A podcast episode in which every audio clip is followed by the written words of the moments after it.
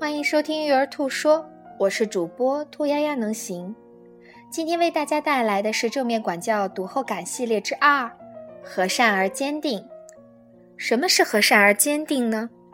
和善是尊重孩子，尊重孩子的感受；坚定包含两层意思：一是尊重自己作为父母的感受，二是尊重客观的环境或情境。坚定不足，就容易教惯孩子，让孩子在无秩序、无原则的生活环境中放任；和善不足，只是强权，忽略了孩子的情感连接，孩子感觉不好，更无法做得好。做到坚定和和善并行，其实是正面管教思想的核心。感谢你的收听，我们明天继续收听第三部分。